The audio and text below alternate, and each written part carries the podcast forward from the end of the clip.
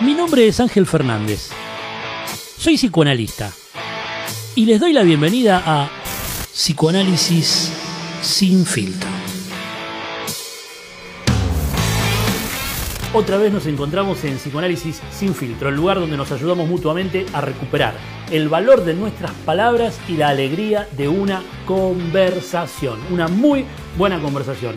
Muchos me preguntan, Ángel, ¿qué es el psicoanálisis? El psicoanálisis es algo muy, pero muy simple. Es darle dinero a un extraño para confesarle tus más íntimos secretos. Los temas de interés los proponen ustedes, ellos son los que nos dan las lecciones de los que aprendemos siempre, así que vamos a escuchar un audio.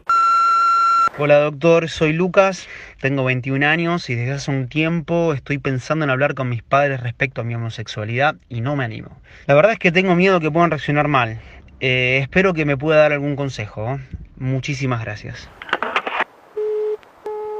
Muchas gracias, Lucas. Como siempre no tengo ningún consejo, no tengo ninguna opinión y no tengo ninguna solución. Pero si hubiera un consejo, estaría en tus palabras y en la conversación que podrías armar. Fíjate que vos decís algo que hace enseguida como una campanita en el oído. Decís, no me animo a, ¿no? hablar, no me animo a hablar.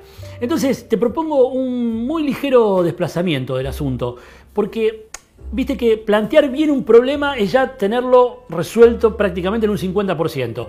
Eh, entonces digo, el problema es la homosexualidad, es tu elección sexual de objeto, tu posición sexuada, o el problema es esto que vos decís, que no, no te animás a hablar.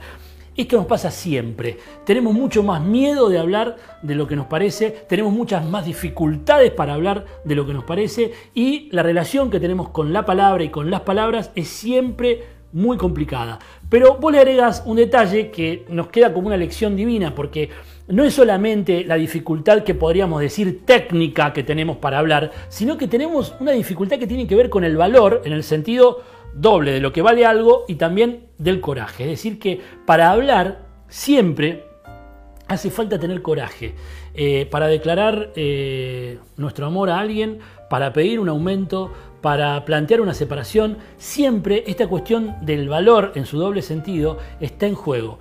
Y somos todos cobardes, muy cobardes, a la hora de hablar sobre todo, ¿no? Porque a veces pensamos en las grandes gestas, en las grandes acciones que no nos animamos nunca a hacer, pero a veces ni siquiera nos animamos a poner en juego una palabra. Una palabra en este caso que tendría que ver con el deseo, porque justamente vos eh, harías reconocer esto que, a vos te está pasando, digamos, en el orden de la palabra. O sea que si vos no lo decís es como, como que te falta la representación política, ¿viste? Es como que sos una parte del pueblo, pero que no tiene sus representantes en el, Congreso, en el Parlamento. Entonces, eh, poder hablar, conectar eh, tu palabra con el deseo sería como avanzar sobre la representación política de tu posición sexuada. Pero ¿qué pasa? Cuando querés juntar palabra con deseo, choca con el ideal familiar. Es lo que alcanzo a entender. Ese choque con el ideal siempre está en juego cada vez que abrimos la boca. Por eso nos cuesta tanto hablar, porque hablar de alguna manera es enfrentarnos con los ideales. No hay forma de empezar a hablar, de sostener una palabra y de llegar a alguna conclusión si no perforamos, atravesamos, deconstruimos algún ideal. Por eso somos todos cobardes. Así que desde este lugar te alentamos, te animamos, aprendemos de vos a compartir esta palabra que está por venir y esperamos que tengas ese coraje de la enunciación que hace falta para atravesar los ideales y conectar la palabra con el deseo. Así tenemos la representación política de lo que queremos hacer. Te mando un abrazo y muchas gracias. Llegamos a ese final de nuestro encuentro que es el principio de una nueva conversación.